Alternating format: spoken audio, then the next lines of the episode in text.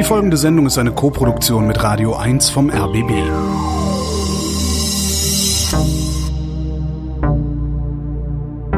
Wer redet, ist nicht tot.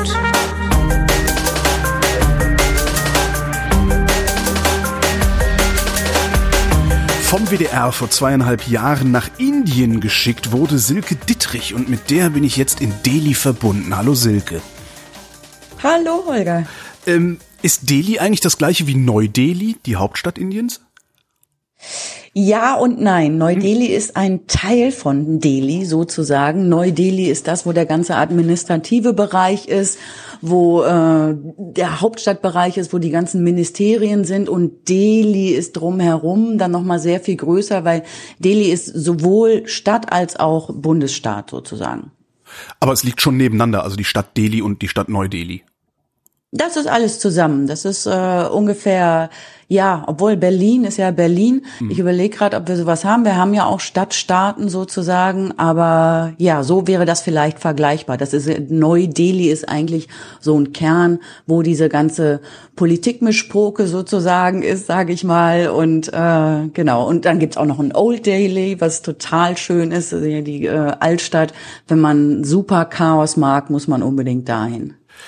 Ähm, was, was was macht so eine Altstadt schön? Also wie sieht eine indische Altstadt aus? Also schön, vielleicht habe ich das ein bisschen falsch gesagt, weil äh, es ist totales Chaos, aber in diesem Chaos herrscht, herrscht nicht nur eine komplette Anarchie, sondern jeder Einzelne da schafft es da irgendwie Teil des Ganzen zu sein und es funktioniert. Es ist einer der größten Märkte Südasiens. Man kann das überhaupt nicht glauben, weil du gehst da durch total zerfallene Gassen an diesen Gassen ist, glaube ich, das, was einem am ersten auffällt, sind diese Kabelknäuel, die über einem hängen, neben einem hängen. Zum Teil sind die auch aufgerissen, dass man so denkt, okay, wenn es jetzt regnet oder man mit einer Rikscha fährt, muss man die ganze Zeit den Kopf irgendwie einducken, weil man Angst hat, dass diese Kabel irgendwie einen treffen. Man fragt sich, wie das da eigentlich alles funktioniert. Und dann gehst du in diese Häuser manchmal rein und dann sieht's da jetzt auch nicht besonders großartig aus, aber da sitzt dann so ein Papierhändler und der erzählt dir, dass der im Jahr locker eine Million umsetzt und einer der größten Papierhändler Händler von ganz Delhi und auch von Asien ist. Also es ist echt so ein ganz wichtiger Markt und das Lustige ist, das funktioniert so ein bisschen wie in anderen muslimischen Ländern auch, weil man muss dazu noch mal wissen, das ist so ein eigentlich ein altes muslimisches Gebiet sozusagen, weil hier die Muslime auch sehr lange waren. Und dann gehst du in eine Gasse und du hast dann so ein ganzes Viertel. Und dieses Viertel ist sozusagen das Hochzeitsviertel. Also in einer Gasse werden dann nur Brautkarten oder so Hochzeitskarten verkauft. Und dann einen Laden neben dem anderen. Immer nur Hochzeitskarten, Hochzeitskarten, Hochzeitskarten. Dann gehst du einen Gang weiter und da gibt's dann nur den Ohrschmuck für die Braut. Ohrschmuck, Ohrschmuck, Ohrschmuck, Ohrschmuck. Und so, so geht das die ganze Zeit weiter. Den Sari, dann die Sachen für den Mann, dann äh, alles, was mit Hochzeit, Hochzeit ist hier eh ein Riesending, was damit zusammenhängt. Und ich habe die Händler dann auch mal gefragt und habe gesagt, so ganz verstehe ich es nicht, weil ich meine, ihr habt den Konkurrenten direkt neben euch.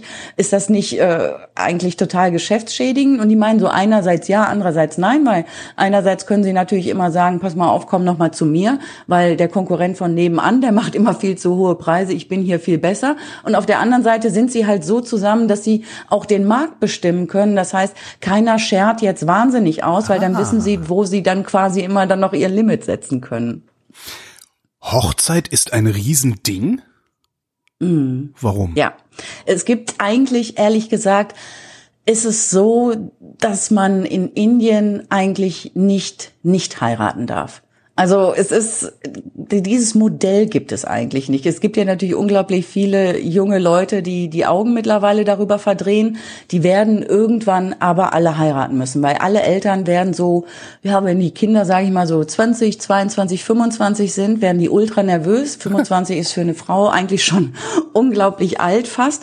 Und dann geht's los und das Lustige ist hier ehrlich gesagt, dass die meisten Hochzeiten sogenannte arrangierte Ehen sind. Und das ist, sind keine Zwangsehen, das muss man auf jeden Fall davon unterscheiden. Die gibt es bestimmt auch noch irgendwo auf den Dörfern oder so. Aber hier sind das arrangierte Ehen. Und dann wird das auf einmal, also manche versuchen dann vielleicht auch selber einen Partner zu finden und so Liebesheiraten gibt's auch immer mehr, aber die sind gar nicht so gut angesehen, weil Hochzeit ist was sehr Pragmatisches, sage ich mal, und auf einmal bekommen die Eltern so ein neues Hobby. Die sitzen dann jeden Abend und es gibt so ganz unterschiedliche Bereiche. Ne? Also entweder versuchen sie es online, da gibt's natürlich total viele Apps mittlerweile, oder es gibt ganze Seiten, wo du dir dann den Braut oder die Bräutigam sozusagen dann äh, aussuchen kannst. Dann gibt es ganz riesen tolle Firmen, dann je nachdem wie viel Geld du hast, dann kannst du so eine Hochzeitsvermittlerin sozusagen engagieren. Dann sitzen die früher dann eher so über den Zeitungen und da gibt's ein drei, vier, fünf Seiten, wo überall die Eltern dann entweder ihren Sohn oder ihre Tochter anpreisen. Dann gibt's so verschiedene Dinge, die dann da wichtig sind. Ganz am Anfang steht häufig leider die Hautfarbe, weil Hautfarbe ist hier immer noch total wichtig. Dunkle vor allen Dingen bei den Frauen kommen nicht so gut an. Also dann steht dann immer die, meine Tochter ist fair, also sehr hellhäutig. Das ist sehr wichtig. Manchmal sind die Kasten noch wichtig. Das gibt's ja in Indien tatsächlich noch, dass man wie so eine Ständeordnung hat, wer aus einer oberen oder wer aus einer unteren Kaste kommt.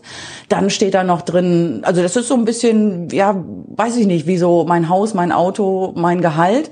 Das ist auch alles wichtig. Und was mittlerweile auch wieder immer wichtiger wird, selbst bei richtig wohlhabenden Familien ist dein Horoskop. Weil mhm. da musst du dann gucken, ob du tatsächlich auch matchst, sozusagen. Dann heißt, es gibt so 30 verschiedene Charaktereigenschaften, die alles mit dieser Astrologie dann zusammenhängen.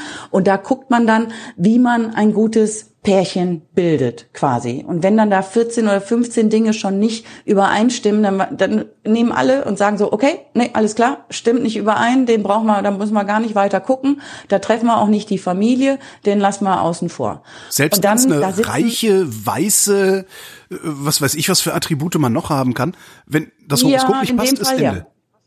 Ja, ja, weil da sagen die Sterne dann ja ganz klar, das kann eigentlich nichts mhm. werden. Ja, also und das wird immer heftiger. Ich war hier bei so einer richtig edlen äh, Heiratsvermittlerin mal und die hat dann auch erzählt, also sie hat nur so Politikersöhne oder Töchter von reichen Industriellen und so und sie meinte, das ist total irre, wie die mittlerweile auf diese Astrologie abfahren und wenn und das wird für sie natürlich immer schwerer dann noch, weil die müssen eh schon eine Million Charaktereigenschaften haben, damit die überhaupt zueinander passen und wenn dann noch diese Sterne nicht richtig miteinander matchen, dann wird es natürlich echt schwer.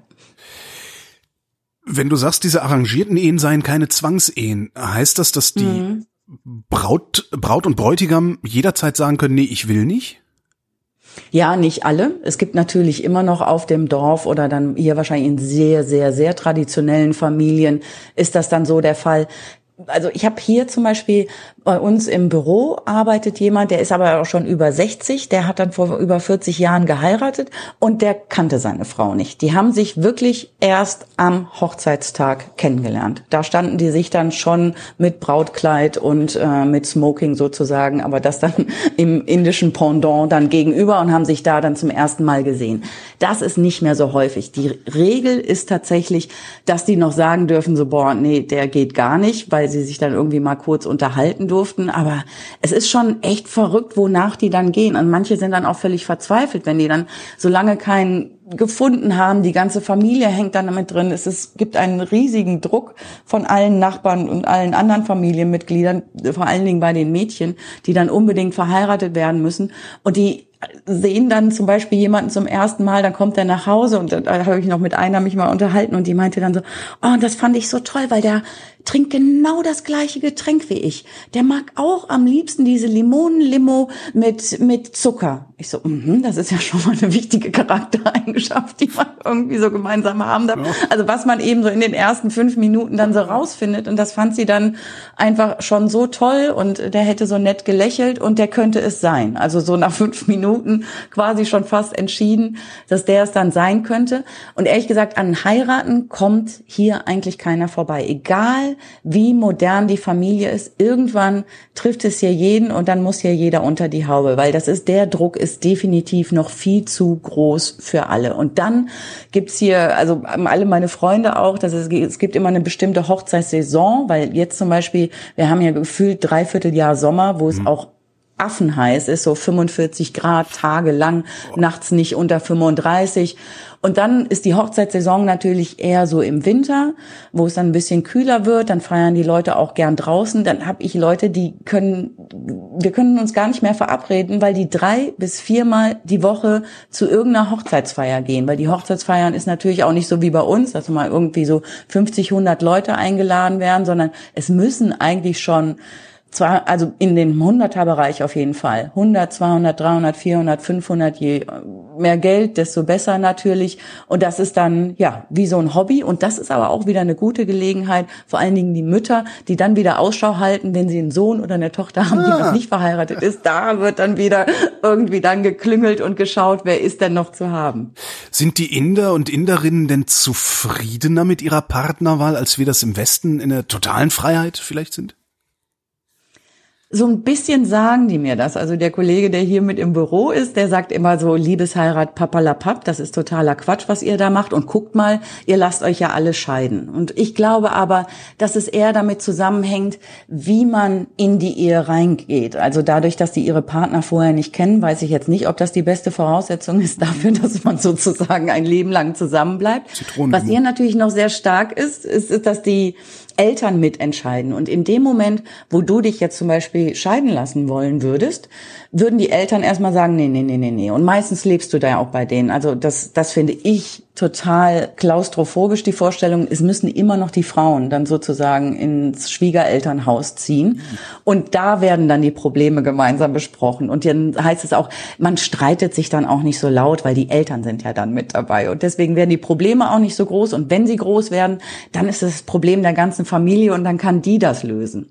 Mag alles sein. Für mich ist das eine unglaubliche Horrorvorstellung irgendwie. Aber die sagen dann halt, ich, also ich glaube, es ist ein unglaublicher Pragmatismus damit verbunden. Es ist halt ein Bund fürs Leben. Mhm. Und da ist aber jetzt auch nicht, es muss auch gar nicht so viel Romantik dabei sein und nicht besonders viel Liebe, sondern man muss als Alltagspaar sozusagen tauglich sein. Und die Idee ist ja sowieso auch, dass man Kinder kriegt. Das heißt, dass man da auch irgendwie gut zusammenpasst und da dann einfach ein gutes Team ist. Und irgendwann kommt dann die Liebe oder sie kommt nicht. Aber das ist, spielt vielleicht auch nicht so eine große Rolle. Und in der Regel bleiben die länger zusammen. Also die Scheidungsrate ist hier definitiv noch nicht so groß, aber ich würde mal sagen, das liegt hundertprozentig auch daran, dass der Druck von außen so riesig ist. Mhm. Ob die glücklicher werden, keine Ahnung. Das Lustige finde ich halt vor allen Dingen, ich habe auch nochmal mit einem Vater darüber gesprochen, der seine Tochter verheiraten wollte. Dann habe ich gesagt, ihr habt die kitschigsten Bollywood-Filme und es geht immer nur um Liebe. 95 Prozent. Jeder Song ist dann so, oh, er hat mein ja. Herz getroffen. Oh, da tanzt sie dahin. Oh, ich möchte sie haben. Und es ist alles ist sehr, sehr kitschig, aber natürlich eigentlich ultra romantisch alles. Und das, was ihr dann aber bei euren Hochzeiten macht oder wie ihr die Leute verheiratet, ist ja genau das Gegenteil. Und dann meint er, ja, aber das ist vielleicht auch so eine Sehnsucht, die wir da, dann haben, aber die leben wir dann eben sozusagen in unserem Bollywood-Film aus. Und äh, bei der Hochzeit, ja, ist man einfach ein bisschen pragmatischer. Ich habe so zwei spontane Gedanken gehabt, während du erzählt hast. Das mhm. eine ist Frauenrechte, das klingt so als, also das spontan würde ich sagen, die Frau muss dann bei den Schwiegereltern einziehen, klingt nach einem Defizit bei Frauenrechten. Und das andere, mhm. was mir eingefallen ist, ist, ja, ja, äh, Mätressen.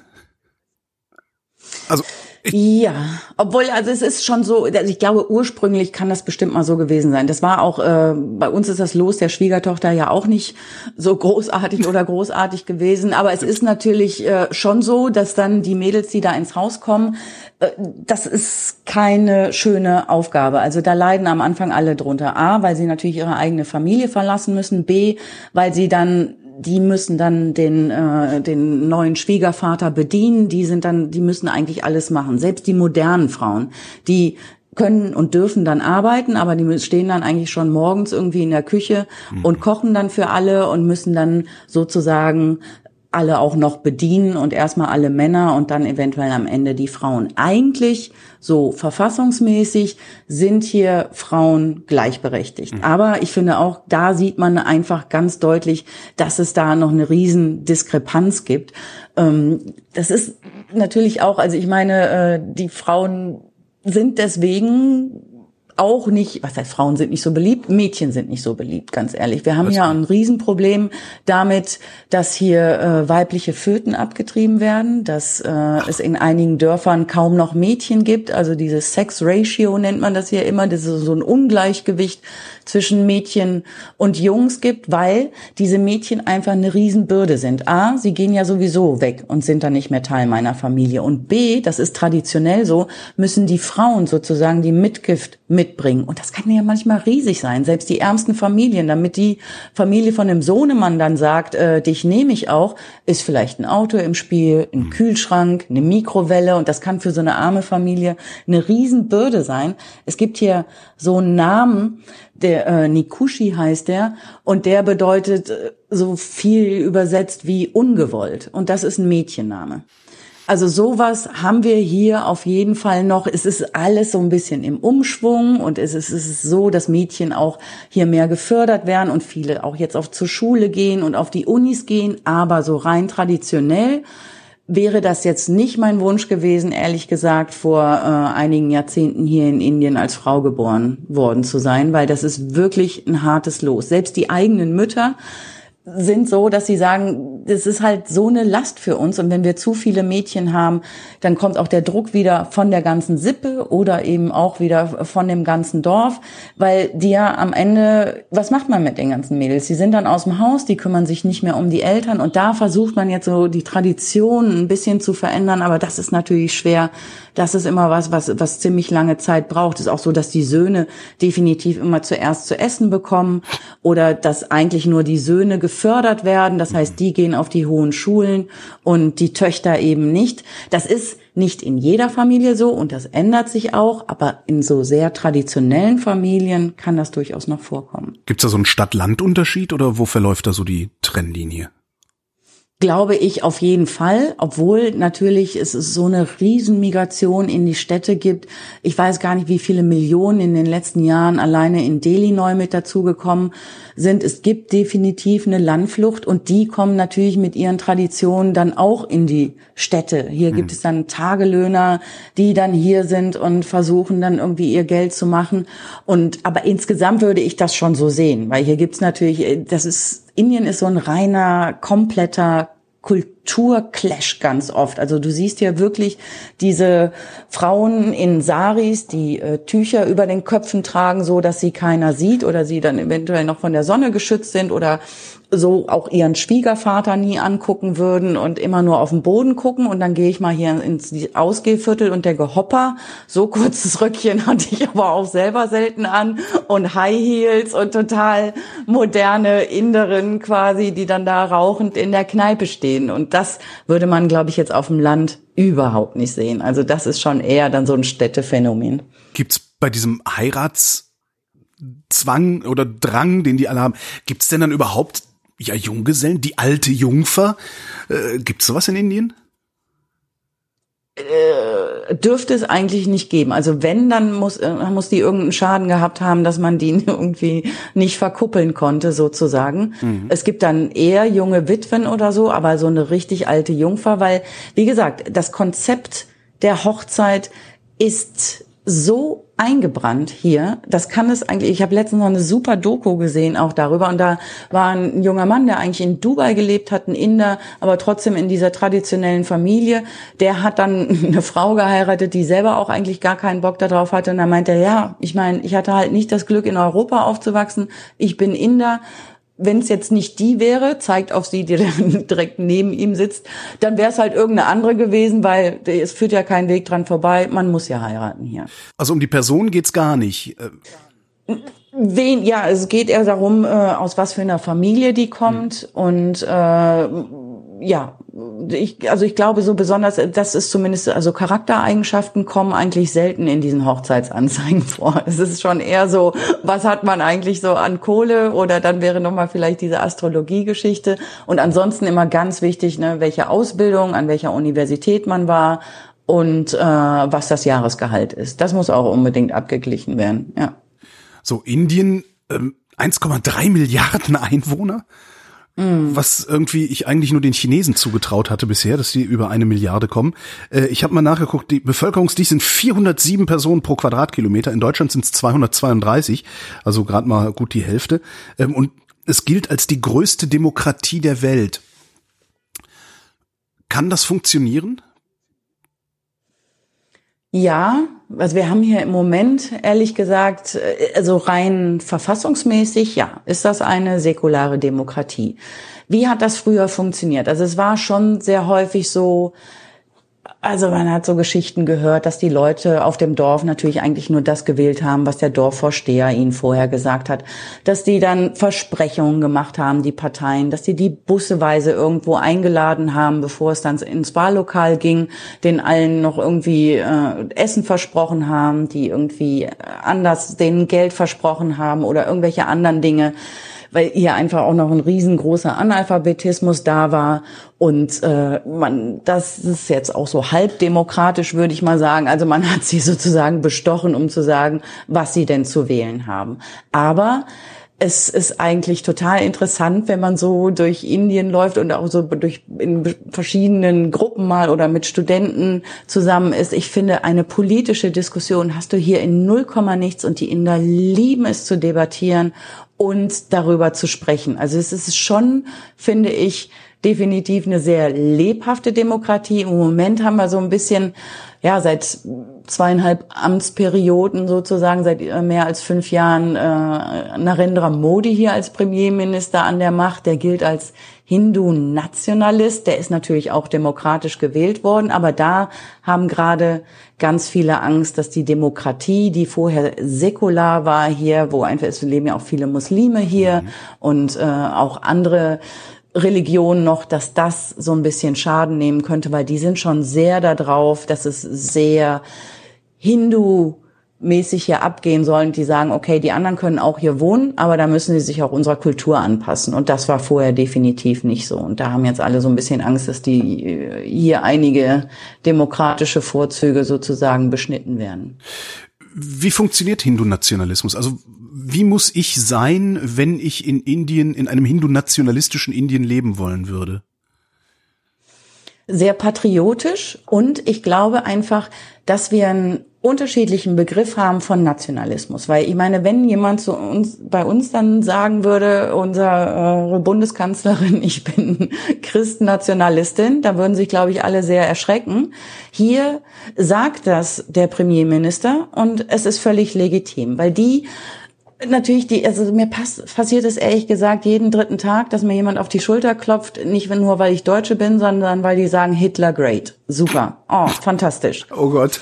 Weil die einfach für die ist Hitler erstens jemand, der den Briten mal so richtig eins aufs Maul gegeben hat. Der hat da so ein bisschen Kontra gehalten. Briten waren hier natürlich lange Kolonialmacht, äh, nicht so besonders beliebt. Und dann war dann eben jemand, der dem, den Briten gegenüber sozusagen eine starke Hand hatte. Auf der anderen Seite haben die aber auch schon oft gesagt, unsere Demokratie hat so viele Jahre nicht funktioniert, weil wir nie einen starken Führer hatten. Ein starker Führer ist bei uns auch wieder direkt, dann zucken mhm. wieder alle zusammen. Hier ist es sehr positiv besetzt. Jemand, der eine eiserne Hand hat, der hier zum Beispiel mal die ganze Korruption zerschlagen kann, der dieses Land, was ja so, du hast es gerade gesagt, 1,3 Milliarden Menschen und dann noch so riesig, so vielfältig, so viele verschiedene Kulturen. Wie hält man das alles zusammen? Es gibt noch nicht mal eine einheitliche Sprache. Es gibt 760 äh, unterschiedliche anerkannte Sprachen hier. Die sind nicht alle Amtssprache, aber alleine das schon. Wie hält man so einen Laden zusammen? Und mhm. deswegen finden alle diesen Narendra Modi, nicht alle, aber sehr viele, der ist mit einer absoluten Mehrheit wiedergewählt worden, einfach so gut, weil der das schafft, der sich wie so ein Übervater sich zu geben. Das Problem für die Minderheiten hier ist einfach, dass er das an den Hinduismus koppelt und alle denken so, hm, wir sind ja eigentlich kein Religionsstaat, da waren wir ja eigentlich auch so stolz drauf, seitdem es eigentlich unser Land gibt, sondern wir sind ja mal als Demokratie und dann noch eben als Säkulare gegründet worden, weil wir gesagt haben von vornherein Gründervater, auch Mahatma Gandhi, hier kommen alle sozusagen unter und das, äh, ja, da haben wir jetzt alle so ein bisschen Angst davor. Aber es ist, der, also mit Indern darüber zu diskutieren, ist unglaublich schwer, weil die so Sachen eben wie Nationalismus, Faschismus ähm, oder eben auch diese Hitler-Euphorie dann hier, also jede Mittelstandsfamilie hat meinen Kampf im, im Regal stehen. Was? Das ist aber, ob, ob die das jetzt gelesen haben oder nicht, sei mal dahingestellt. Das mhm. ist ja ein absoluter Bestseller und ist eben auch, mir sagen dann auch Wirtschaftsstudenten, ja, aber für uns ist auch sehr interessant dann zu sehen, weil schau, Indien ist ja auch in Teilen noch nicht so ein entwickeltes Land gewesen, aber das war ja bei euch auch so und Hitler hat euch ja nach vorne gebracht. Äh, nein. Aber gut. Ja, gut. Die meinen natürlich das, mit Autobahnen, mit, mit ne, ja. Wirtschaft nach vorne gebracht und so. Und das für die, für viele ist der Holocaust ja gar nicht bekannt. Mhm. Ich glaube, also ich habe am Anfang genauso reagiert wie du.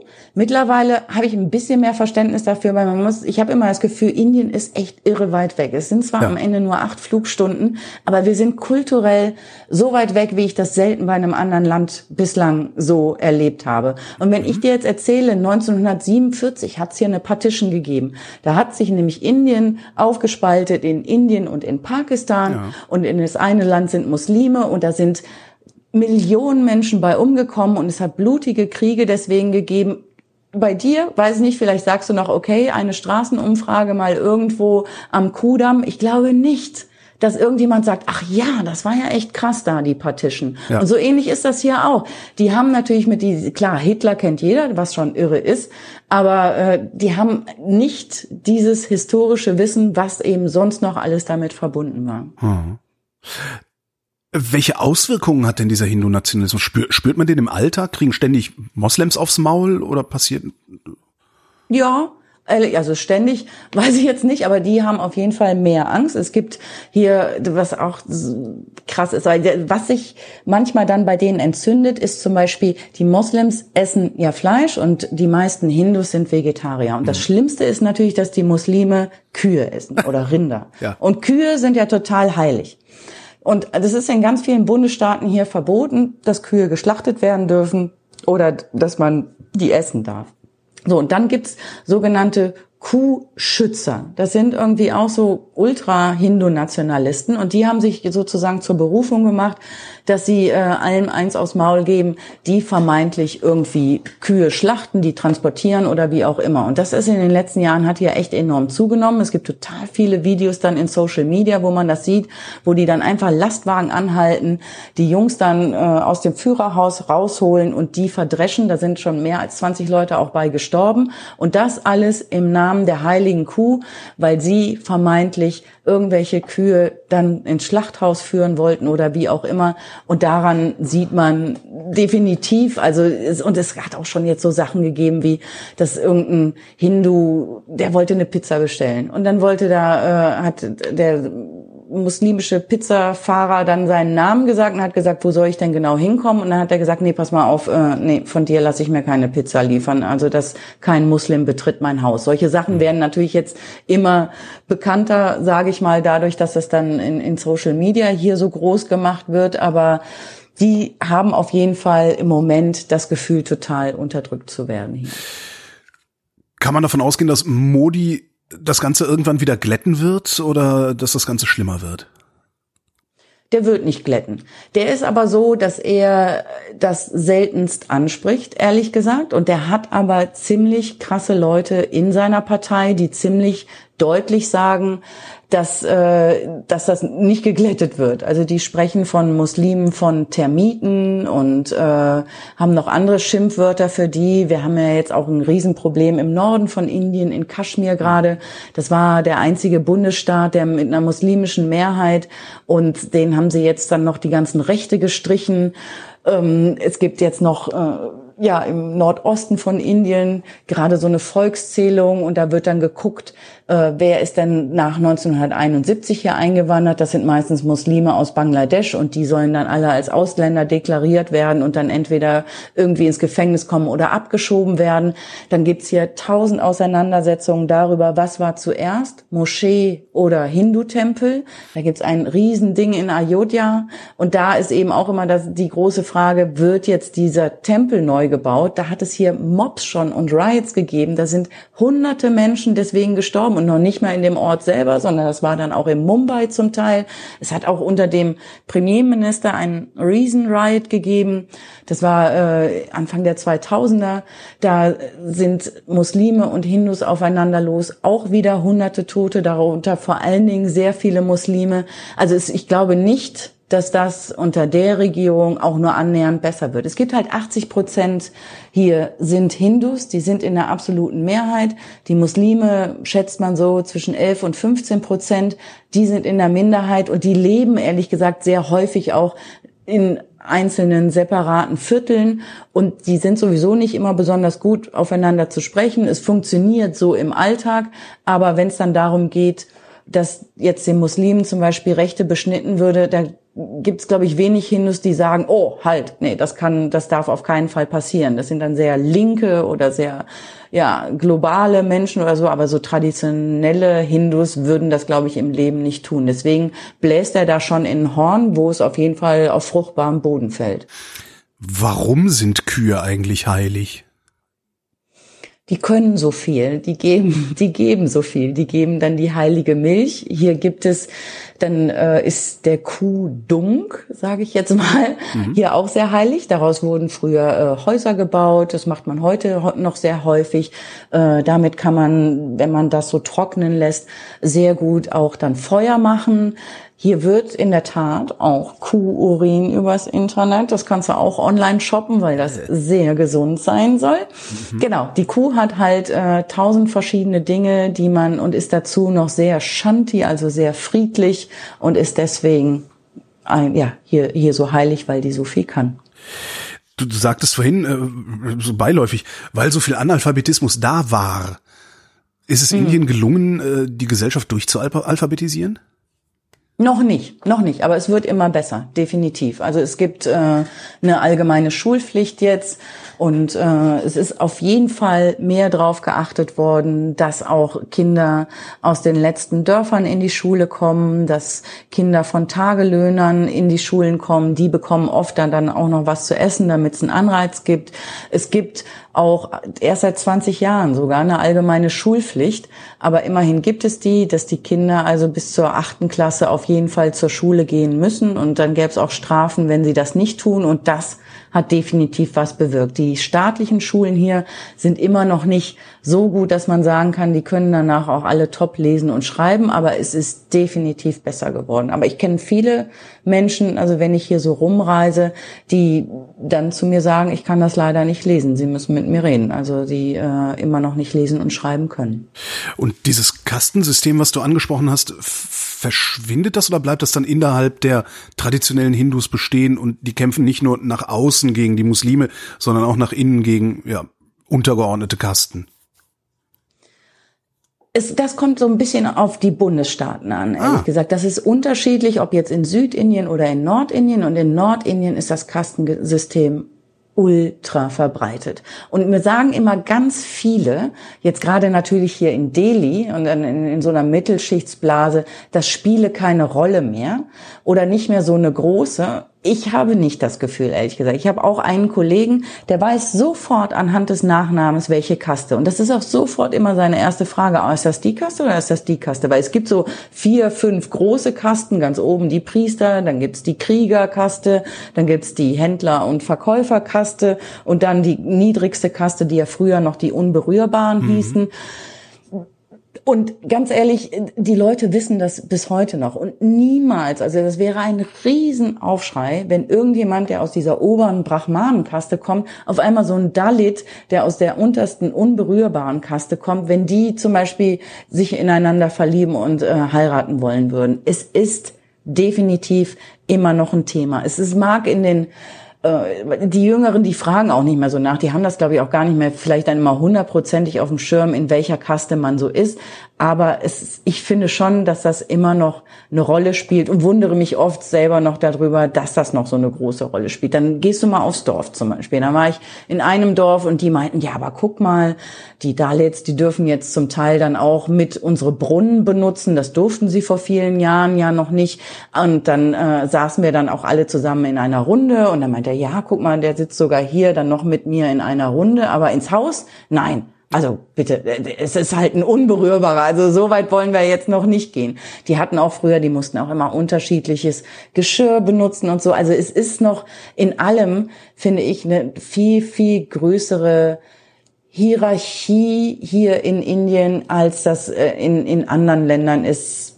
Die, natürlich viel, viel anders als noch bei uns in Deutschland. Ich werde auch immer als Madam angesprochen oh. hier. Also ich bin eine weiße Frau und bin definitiv immer Madame G und äh, ja, es ist es gibt sehr viele Jobs hier zum Teil auch noch, wo man so denkt, was jetzt ernsthaft, dann erzählen mir Kollegen, ja, aber die und die ist gerade krank und unsere Spülerin, unsere Abspülerin, also die Spülerin, die immer mittags kommt, dann kommt noch eine abends, dann gibt's noch eine Putzfrau, dann gibt's noch äh, irgendeine äh, eine Maid, manchmal wohnen die dann noch direkt bei denen dann mit zusammen, also es, man und das sind noch nicht mal jetzt super reiche Leute, sondern man hat selbst in der Mittelklasse gefühlt so einen Hofstaat von Angestellten, einen Fahrer noch und äh, die dann alle kleine Aufgaben für einen erledigen.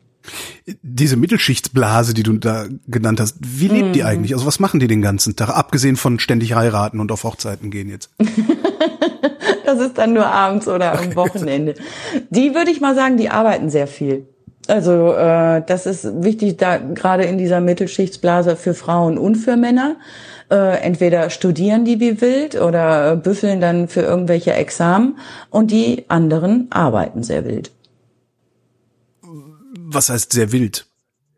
Ja, also ich finde immer, dass das hier äh, zum Beispiel, was wir oft schon manchmal in Deutschland haben, dass wir sagen, irgendwie so eine Work-Life-Balance oder so, das ist hier null angekommen. Die Leute, die bei uns im ARD-Studio arbeiten, die fragen sich ganz oft, was sie eigentlich mit diesen 30 Urlaubstagen machen sollen, weil sie überhaupt nicht wissen, jetzt das Konzept Urlaub es noch gar nicht lange gibt und äh, eigentlich auch nicht genau wissen, was sie damit anfangen sollen. Wenn Inder früher in den Urlaub gefahren sind, war es eigentlich eher so eine Pilgerreise.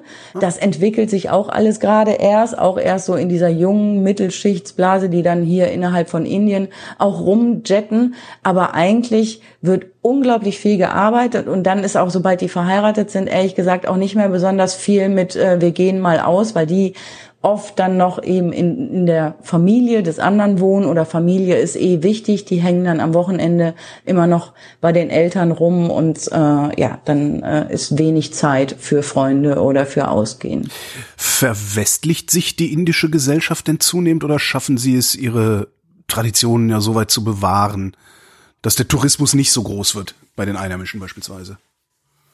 Ja, ich glaube, es ist gar nicht so sehr der Tourismus, sondern es ist, das glaube ich, diese ganze, ja, ja, aber so, so, so die Öffnung einfach, dass es hier und dass viele auch im Ausland studiert haben und äh, in dieser angesprochenen Mittelklasse-Blase verwestlicht, auf, verwestlicht es sich hier auf jeden Fall. Hm. Also ähm, so, dass ich manchmal so denke, schade, dass ihr eigentlich, ihr habt total viele tolle Traditionen. Es gibt ja dieses Ayurveda, was total gesund ist und äh, was ja auch ein ganzes Ernährungskonzept ist und die dann aber lieber irgendwie zu McDonald's oder bei Starbucks dann abhängen, weil das so viel moderner ist. Für die ist es auch total toll, hier in diesen riesen Malls dann abzuhängen und in diesen schicken Läden dann einkaufen zu gehen und es gibt noch enorm viel verwunderlicherweise, finde ich, ehrlich gesagt, total viele so Tante Emma-Läden. Ich habe zum Beispiel im Umkreis von mal locker drei Kilometern keinen einzigen Supermarkt. Also nicht einen Supermarkt, wo ich mal reingehen würde und selber was aus meinem äh, aus dem Regal hole, sondern ich muss immer in so kleine Lädchen und da muss man auch wissen, was man haben will. Oder die holen dann aus der letzten Ecke noch irgendwie was raus und hauen dir das dann sozusagen dann auf den Ladentisch. Aber so ein Supermarkt, wo man einfach mal reingeht, was man in Deutschland äh, gefühlt alle 500 Meter hat, das ist hier noch sehr wenig. Also dieses westliche Modell gibt es noch nicht so, aber wie die früher hier eingekauft haben und dann eben auf die Märkte gegangen sind und dann stundenlang noch in diesen Basaren waren, gibt es auch immer noch. Aber diese Malls, habe ich manchmal das Gefühl, machen das so ein bisschen kaputt. Bei diesen Mittelklasse-Indern habe ich auch oft das Gefühl, dass die gar nicht so stolz darauf sind, was sie eigentlich für eigene Traditionen haben. Das klingt jetzt äh, kein Supermarkt in drei Kilometer Umkreis, klingt, als hättest du ein Versorgungsproblem, aber hast du nicht, ne? Habe ich nicht, aber es ist echt super aufwendig, weil du äh, ich meine, im Supermarkt kriegst du eben alles. Hier muss ich dann gucken, okay, alles klar, das Obst kriege ich da, das Gemüse kriege ich da. Liquor Store, das sind nochmal extra Geschäfte, wo man Alkohol irgendwie besorgen kann, ist auch nicht mal eben schön am Bütchen nebenan oder mhm. irgendwie an der Esso-Tankstelle, sondern auch wieder total weit weg. Und äh, man ist mit Einkaufen, das ist echt ein Business. Man ist damit äh, lange beschäftigt und muss sich lange vorher überlegen, was brauche ich denn heute, weil dann gehst du dann eher links oder gehst du eher da in die Ecke oder besorgst dir dann da oder da was. Überhaupt einkaufen. Wie geht's denn der indischen Wirtschaft? Wovon lebt Indien? Indien hat eine enorm breit, weit aufgestellte Wirtschaft, ehrlich ja, gut, gesagt. Ist aber im Moment ja. riesengroß und es gibt natürlich äh, tausend verschiedene Bereiche. Äh, es hapert gerade so. Man sagt, äh, dass es ja eigentlich eine sehr aufstrebende, äh, junge wirtschaftliche Nation ist, aber es ist gerade ein bisschen schwierig, weil Indien bräuchte ein Wirtschaftswachstum von mindestens sieben Prozent, damit hier auch alle gut in Lohn und Brot sind. Das ist gerade bei fünf und ist gerade auch ein bisschen im Sinkflug. Die haben hier, ähm, ja, die haben auf jeden Fall Autos, die sie hier herstellen. Tata ist Tata Motors ist ein äh, Riesenkonglomerat. Die haben aber auch nicht nur Autos, die haben dann Salz und es ist auch ein Telekommunikationsunternehmen und äh, ja, das ist auf jeden Fall ein Riesending. Die indische Eisenbahn ist auch riesengroß und dann gibt's hier unglaublich viele Start-ups, dann diese typischen äh, Klischee-Inder, die in den Callcentern arbeiten. Das gibt's wirklich, und, ja? Also das ist nicht nur eine Legende, die wir wirklich. Europäer uns erzählen. Nee, nee, das gibt es wirklich. Was ich noch nicht, ich habe äh, die ganze Zeit noch auf der Suche nach, äh, es gibt so richtige schlimme Callcenter-Tricks, die wohl auch mittlerweile bei uns in Deutschland sind. Dann tut so jemand, als würde er bei von Microsoft sozusagen anrufen mhm. und macht dann allen irgendwie Angst und sagt, ihr habt einen riesen Fehler auf eurem System, kauft mal schnell unsere Software mit dazu und ähm, dann äh, laden wir die bei euch drauf und dann ist alles wieder in Ordnung. Die meisten Kunden wissen noch nicht mal, dass die genappt wurden und 97 Prozent dieser Nepper kommen aus Indien. Das ist total irre. Also das ist wirklich 97 Prozent. Irgendwie zwei Prozent noch aus Kolumbien und ein Prozent aus der Ukraine. 97 Prozent der Leute sitzen hier in diesen Callcentern. Und ich habe versucht, schon seit anderthalb Jahren mal irgendjemanden zu erwischen, der dafür arbeitet und mit dem ich mal reden kann und das auch irgendwie nachweisen kann. Aber das läuft natürlich hier auch extrem unter der Hand. Aber auch das ist ein Riesenfeld. Ähm, hat Indien auch sowas wie eine Abwanderung von Industrien, so also wie beispielsweise äh, das Schneiderhandwerk in Deutschland, nicht das Schneiderhandwerk, also die Textilindustrie in Deutschland, die dann hier irgendwann tatsächlich nach Indien gewandert ist. Passiert in Indien sowas auch? Bei der Textilindustrie sogar ein bisschen, oh. weil das ist äh, extrem groß geworden im Nachbarland Bangladesch. Hm. Das ist ja der, der zweitgrößte Textilexporteur und äh, die zweitgrößte Textilindustrie nach China.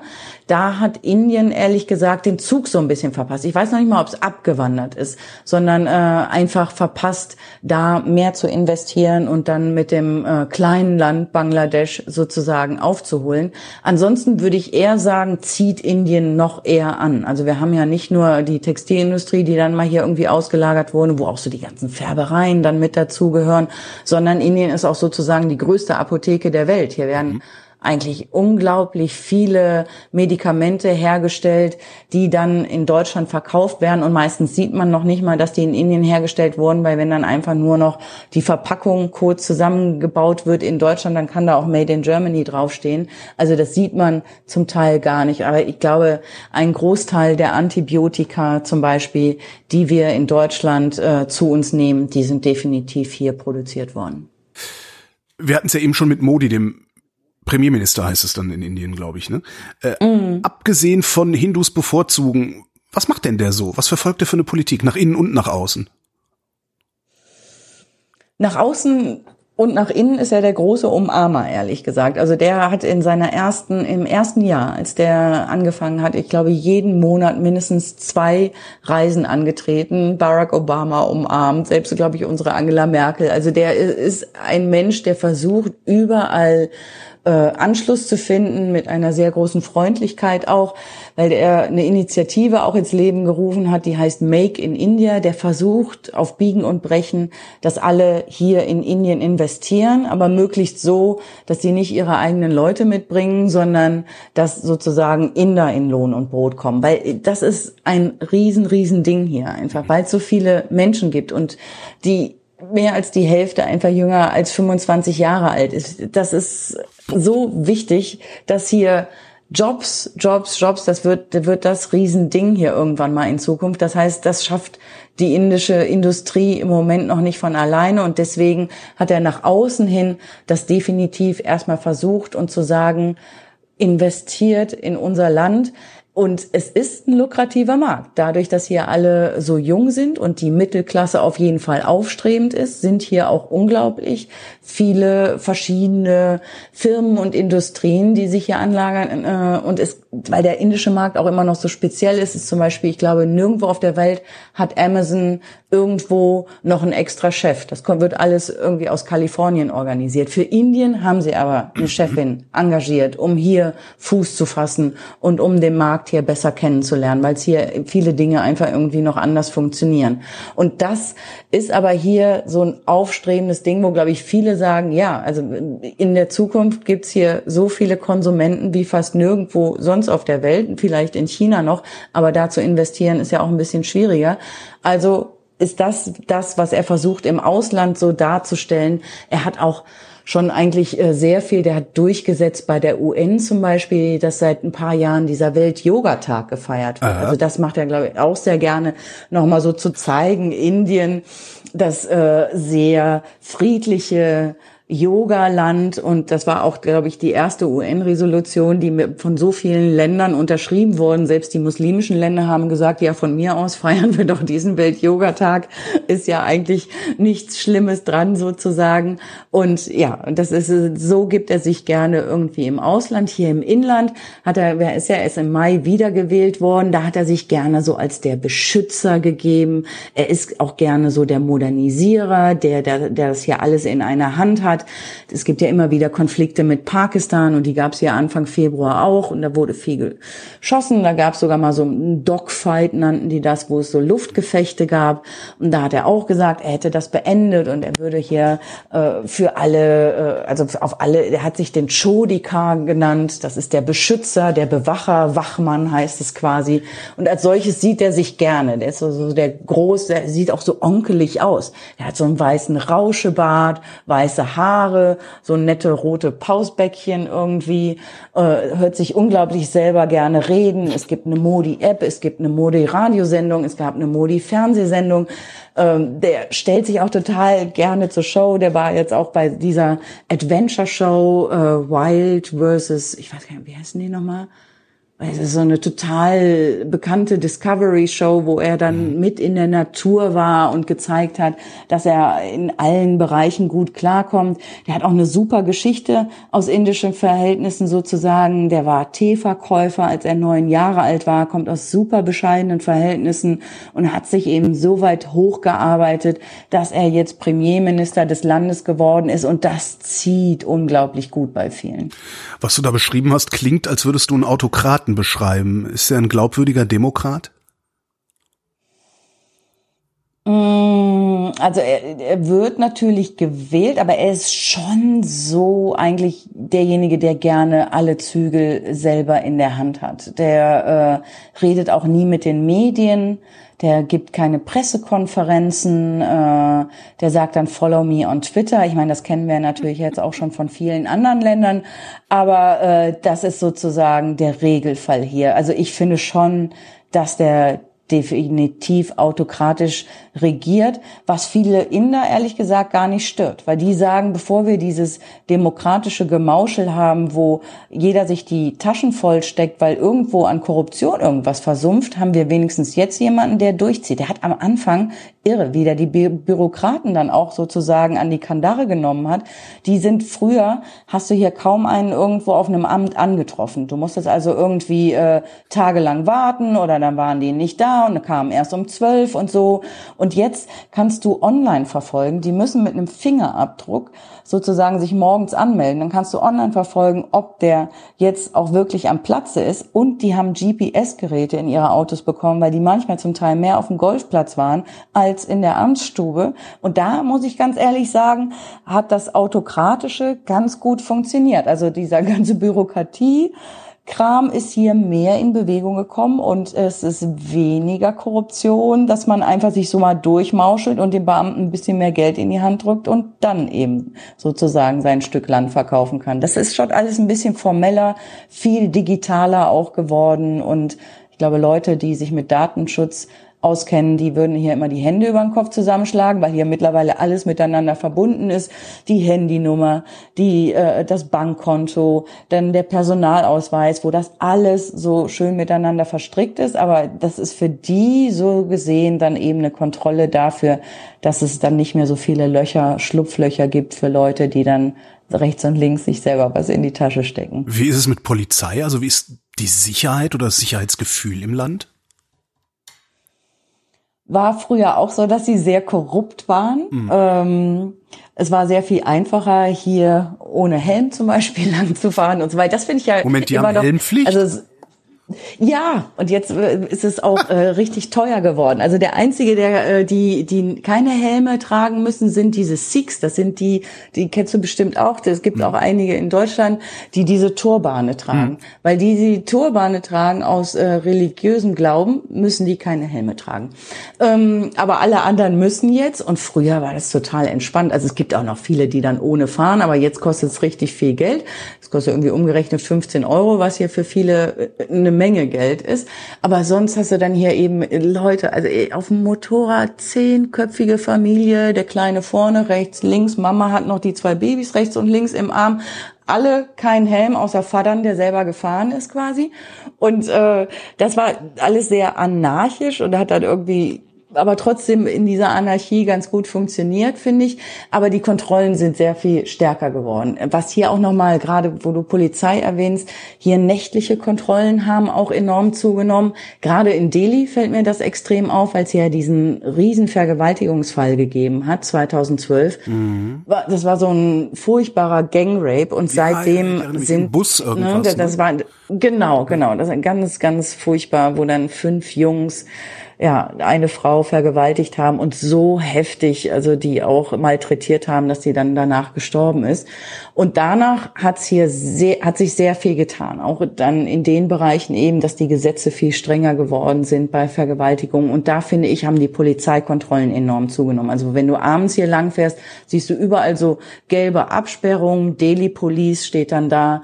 Und die lassen sich auch nicht mehr einfach so schnell mit irgendeiner ja, also die, die kannst du nicht mehr einfach so schnell bestechen. Das ist äh, strenger geworden.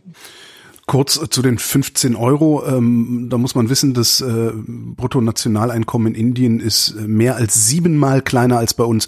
Das heißt, wenn wir, wenn, wenn der Inder 15 Euro zahlt, zahlt der Deutsche 70, ein Hunderter oder sowas. Ja. Mm, ähm, zehn Menschen auf einem Motorrad. Wie bewegt man sich denn fort in Indien?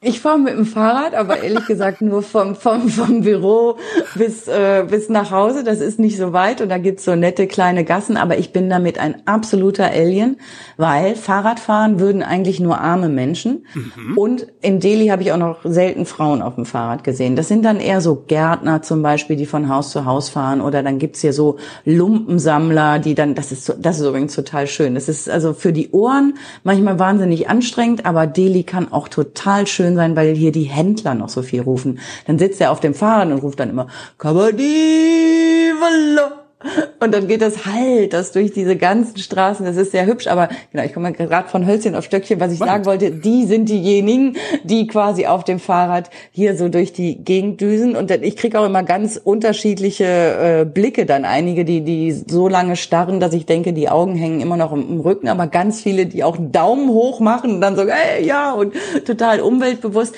Es ist aber super untypisch, weil wer kein Geld hat, geht zu Fuß. Wer kein Geld hat, hat das Fahrrad. Und dann geht die Kette sozusagen höher. Die, die Geld haben, haben ein Auto. Die, die Geld haben, haben vielleicht auch einen Fahrer.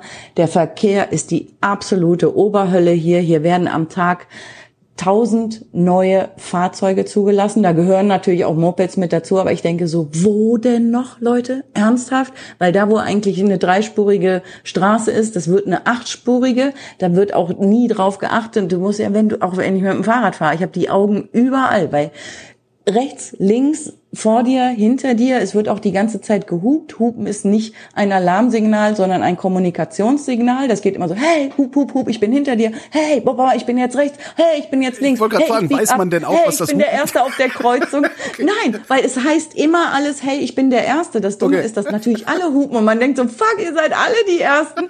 Und das einzige Mal, wo sie nicht hupen, ist, wenn Alarm ist. Ja. Wenn irgendwie, und wenn ich falsch rum in, in, in die Straße reinfahre, hat noch nicht ein einmal gehupt. Und ich dachte so, hallo? Okay, gut. Also es ist wirklich, wenn irgendwie Alarm ist, wird nicht gehupt. Ansonsten ist das ein Dauerkommunikationsmittel, was sehr anstrengend ist. Was Delhi noch hat, wo die super stolz drauf sind und ehrlich gesagt auch richtig stolz drauf sein können, ist eine absolut perfekte Metro. Die mhm. zwar auch natürlich knackend voll ist zur Rush Hour, aber die ist super pünktlich, super sauber. Äh, es gibt Frauenabteile, wo man unglaublich entspannt sitzen kann, weil dann eben nicht irgendwann so eng zusammengedrängt ist und irgendwo Hände hat, wo man sie eigentlich nicht genau haben möchte. das ist so. so Alltag, so Übergriffigkeit. So. Ja, also mir ist das selber noch nicht passiert. Ich glaube, dass das ein bisschen vielleicht auch daran liegt, dass ich eben so Madame G bin. Da hat mhm. man so ein bisschen mehr sozusagen den weißen Respekt. Äh, obwohl ich da auch immer glaube, es gibt so, so, ein, so ein zweierlei Blick auf die weißen Frauen hier. Einerseits ist das so dieser Respektsblick, dieser Madame G-Blick und das andere nenne ich dann immer eher so diesen äh, diesen Luder-Blick, weil ähm, wenn die hier so Bollywood-Filme haben oder so, dann ist zum Beispiel die äh, indische Frau ist immer die Keusche und mhm. das Luder ist natürlich die weiße Frau, die man mit der man auch mal eben schnell ums Eck gehen kann. Und äh, ich habe es mir nur sagen lassen, ich selber weiß es nicht, aber es gibt auch nicht besonders viele indische Pornos. Das heißt also Pornos, die hier hinkommen, sind dann natürlich auch mit weißen Frauen. Und deswegen ist das Gefühl so da, diese westlichen Frauen, mit denen kann man ja eh alles machen. Und deswegen ist, hat das manchmal so, ja, dass die, glaube ich, das Gefühl haben, dass man schneller mit uns irgendwie was anfangen könnte als mit den eigenen indischen Frauen. Aber ja, äh, anfassen in der U-Bahn höre ich von total vielen jungen Frauen, die äh, echt ultra genervt sind, dass das in den Bussen so ist und äh, ja, dass das sehr anstrengend ist. Deswegen finde ich das gar nicht. Ich habe immer schon überlegt, so mein Feministinnenherz, finde ich das denn gut, dass es Frauenabteile gibt? Ich finde es total gut, weil es einfach so ultra entspannt ist. Und das ist auch so irre, weil du hast dann so eine Linie und genau an dieser Linie müssen die Männer auch anhalten, die natürlich in Reihenweise dann in dieses Frauenabteil glotzen. Und wenn einer nur diese Linie so, so einen halben Millimeter überschreitet, hast du direkt so zehn Frauen so, wow, nein, nicht hier und drängen dich dann wieder raus und so. Also wir verteilen verteidigen unser Abteil auch mit Haut und Haaren. Äh, was heißt eigentlich das G bei Madame G? Das ist so eine Höflichkeitsfloskel, die so. man am Ende immer noch mit benutzt. Das gibt es, glaube ich, in muslimischen Ländern ist es manchmal Jan und äh, hier ist das äh, ein, ein was sehr äh, ja, das ist, wenn man jemanden, wenn ich jetzt Holger G sage, dann, äh, dann kannst du dich geehrt fühlen, weil ah, ja. damit äh, hebe ich dich ein bisschen nach oben. Das ist wie so sehr geehrter Herr Holger. Genau. Wir waren immer noch bei der Fortbewegung. Ähm, also in den Städten kann man das ja. praktisch vergessen, außer man ist eine Frau und hat ein eigenes Abteil. wie geht es über Land? Äh, Züge gibt's natürlich. Das haben die Briten hier noch äh, schön hinterlassen. Es gibt so ein paar Schnellzüge, aber ehrlich gesagt ist das Zugsystem ultra veraltet. Ich finde es ja unglaublich angenehm, weil man jettet nicht mit diesen 300 Stundenkilometern, dass einem die Ohren wegfliegen. Außerdem kann man überall noch Fenster aufmachen. Mhm. Äh, man kann auch, äh, hat die Türen sozusagen noch offen und so. Und äh, es ist eine sehr angenehme Art von Reisen, wenn es jetzt nicht so total dreckig ist und einem die Kakerlaken über die Füße laufen. Aber ansonsten mag ich das total gerne. Das hat so dieses schöne alte Rattern, wenn man dann so äh, durchs Land geht. Ähm, sehr viel zugenommen hat der Luftverkehr, mhm. ehrlich gesagt. Also die bauen in Sekundenschnelle innerhalb eines Jahres, hallo äh, Flughafen Berlin-Brandenburg, hier äh, sehr gut funktionierende Flughäfen. Und äh, es ist auch spottbillig, innerhalb von Indien zu fliegen. Also du kriegst Flüge, äh, äh, für uns natürlich 30 Euro oder so. Das ist immer noch auch nur so, dass die gehobene Mittelklasse sich das gut leisten kann. Aber äh, das hat unglaublich zugenommen, weil das Land einfach ja auch so riesig ist. Also wenn ich jetzt mal sage oder auch mal Kollegen sagen und meinen, oh, kannst du nicht mal da unten im Süden in Tamil Nadu haben wir so ein cooles Thema gesehen, dann sage ich, ja gut, okay, sind erstmal dreieinhalb Flugstunden, dann ist es noch im Landesinneren, da muss ich dann nochmal acht Stunden mit dem Auto fahren, dann nochmal vier Stunden mit dem Zug. Also solche Dimensionen hat das alleine nur für das Land Indien. Das ist schon alles riesig und äh, das sind aber so, finde ich, wenn man durchs Land fährt, klar, die Haut und dann gibt es viele LKWs, Autos, Straßen und so ist natürlich auch. Bist du angesichts der schieren Größe dieses Landes überhaupt in der Lage, deinen Job ordentlich zu machen? Also weil du, du oh. lässt ja, du lässt ja naturgemäß mehr aus, als du einschließen kannst, oder? Ja, und das Verrückte ist natürlich auch, ich bin ja nicht Indien-Korrespondentin, sondern Südasien-Korrespondentin. Ja. Das heißt also, dann kommt noch Afghanistan und Pakistan mit dazu, Nepal, Bhutan, Bangladesch, Sri Lanka und die Malediven. Das ist schon tough, definitiv. Und das machst du alles alleine? Nee, ich habe noch äh, einen Hörfunkkollegen und zwei Fernsehkollegen. Okay. Ja. Das ist jetzt und dann haben wir der also, Größe ja. des Berichtsgebiets auch nicht viel, ne? Nee, das ist nicht besonders viel, aber wir sind natürlich jetzt auch nicht so immer äh, in den Top-Themen, sag ich mal, äh, der Nachrichten dann in Deutschland, dass das einigermaßen noch machbar ist, aber äh, schweren Herzens, muss ich ganz ehrlich sagen, muss ich eine Menge auslassen, auf jeden Fall. Also alleine in Indien, ich war zwar schon mal jetzt so in allen Himmelsrichtungen und auch in der Mitte, aber damit hat man natürlich noch längst nichts abgedeckt, so gefühlt. Also mhm. das ganze Land zu bereisen, wird wahrscheinlich niemals möglich sein. Mein Ziel ist schon mal mindestens in äh, jedem Bundesstaat gewesen zu sein, aber ja, auch das ist schon schon, schon ein hohes Ziel, glaube ich ganz, ganz am Anfang hast du gesagt, das Chaos würde funktionieren. Warum? Bei dem Verkehrschaos denke ich das oft, äh, warum das eigentlich genau funktioniert.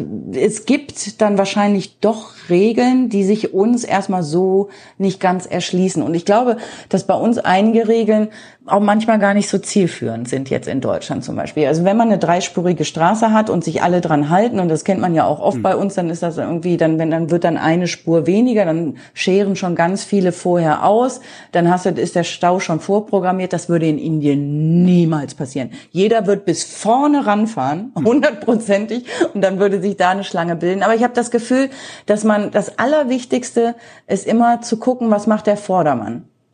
Und äh, beziehung ja genau. Und du musst dich die ganze Zeit eigentlich daran orientieren. Was natürlich schwierig wird, wenn von hinten einfach so jemand rechts und links an dir vorbeihuscht. Und es gibt natürlich auch viele Auffahrunfälle hier.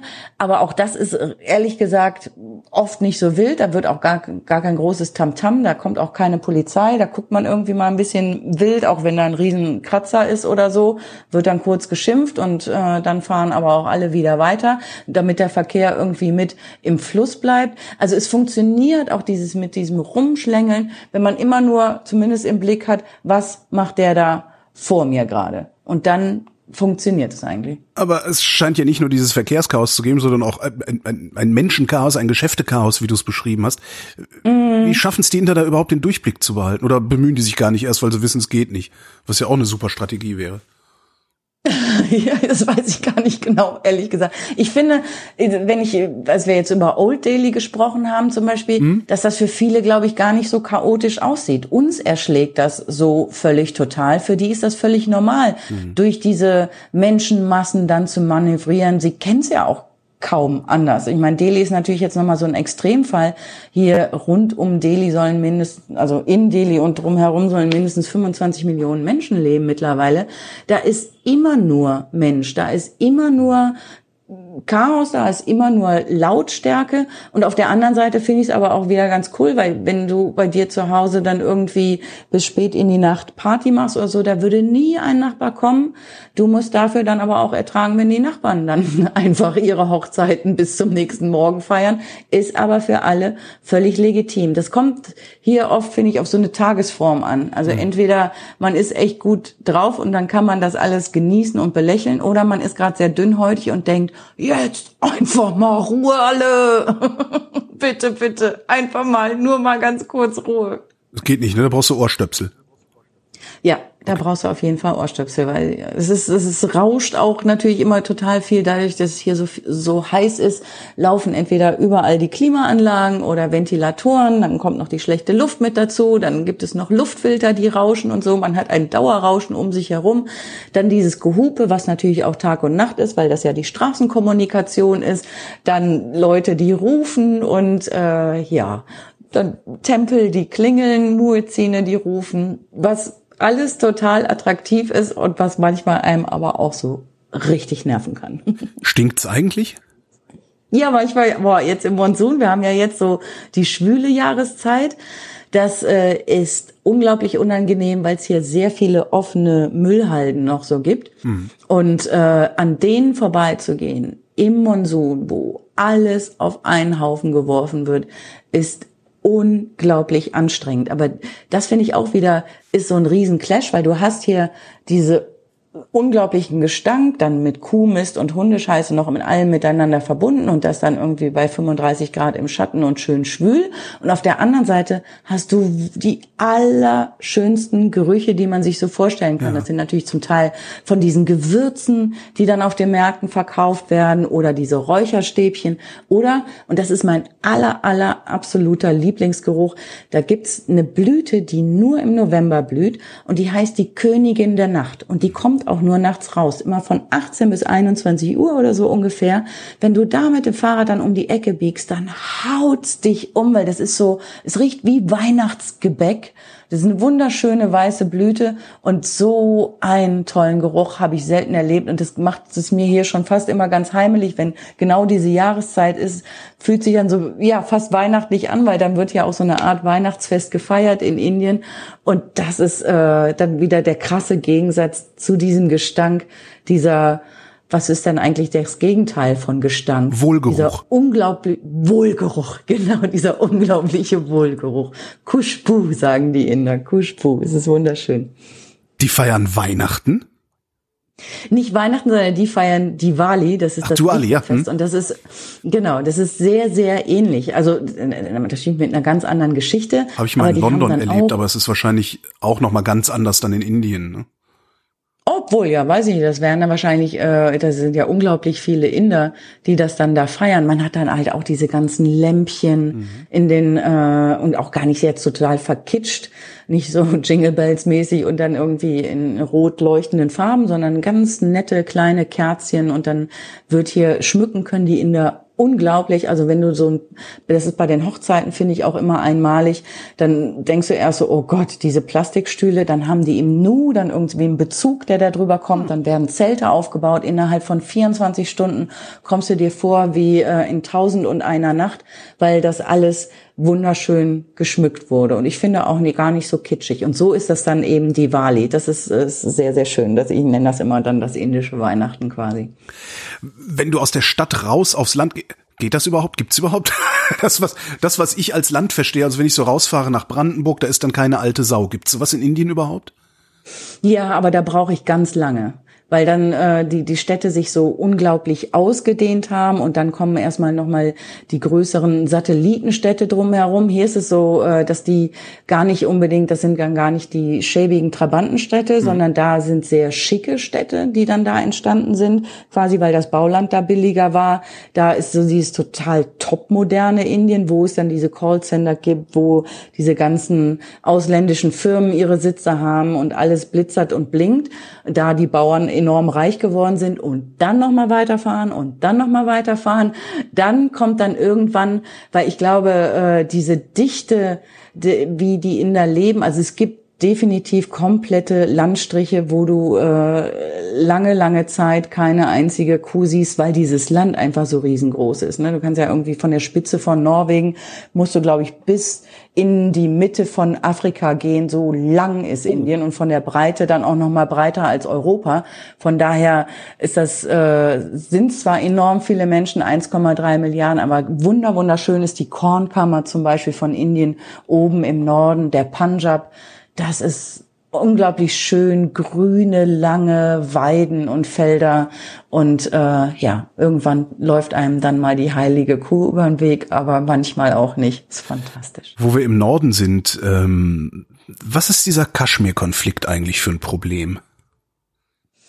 Ein Problem, den es gibt, ehrlich gesagt, seitdem es äh, Indien und Pakistan gibt. Mhm. Das ist diese äh, als die sich aufgeteilt haben und beide ihre Unabhängigkeit bekommen haben und nicht mehr von den Briten besetzt waren, äh, war dann immer die große Frage, also der, die Briten haben ehrlich gesagt ziemlich willkürlich einfach mal so einen Strich dazwischen gemacht und haben gesagt, hier sind mehr Muslime, das ist dann Pakistan, hier sind mehr äh, Hindus, daraus machen wir dann Indien. Und dieser Fürstenstaat Kaschmir, die waren schon vorher immer relativ unabhängig, die äh, durften sich sozusagen entscheiden, zu wem sie gehören, oder sie hätten auch sagen können, wir sind unabhängig. Und das mhm. war am Anfang auch noch so.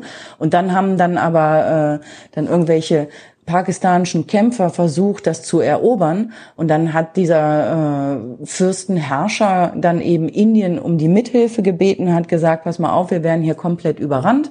Dann hat Indien gesagt, wir helfen euch unter der Voraussetzung, dass ihr sagt, dass ihr dann zu uns gehört. Und deswegen gehört seitdem ein Teil zu Indien, ein Teil zu Pakistan und ein ganz kleiner Teil sogar noch zu China. Mhm. Und Indien sagt, aber eigentlich gehört dieser ganze Fürstentum, dieser ganze Fürstenstaat sozusagen uns, auch der, der im Moment noch von Pakistan regiert wird. Pakistan sagt das auch umgekehrt. Und seitdem gibt's ehrlich gesagt dann immer nur Zankereien. Die haben schon drei Kriege deswegen miteinander gehabt, Pakistan und Indien und die Menschen selber dort. Mittlerweile sagen viele, würden eigentlich am liebsten sogar die Unabhängigkeit haben und das wollen eigentlich beide Länder auf gar keinen Fall und deswegen entzündet sich der Konflikt da. Also da muss nur so ein kleines Streichholz fallen und dann kann da die Bombe eigentlich wieder hochgehen. Warum wollen beide Länder nicht, dass Pakistan, äh, dass Kaschmir unabhängig wird? Es ist äh, ehrlich gesagt so ein Prestigeobjekt. Es ist schon mittlerweile, dass man auch sagen kann, die haben da auch unglaublich wichtige Quellen. Also es wird irgendwann mal auch einen Riesenstreit ums Wasser da geben. Und äh, aber das war nie das primäre Ding, sondern es ist mehr echt so ein Ding. Das war unser, das wollen wir nicht aufgeben und das werden wir auch nie aufgeben und sehen es auch nicht ein, weil das zu unserem Land mit dazugehört und man würde es natürlich sowieso auf gar keinen Fall dann dem Erzrivalen sozusagen übergeben. Hm. Wenn du da so unterwegs bist im Land, kannst du da völlig frei arbeiten oder werden dir Steine in den Weg gelegt?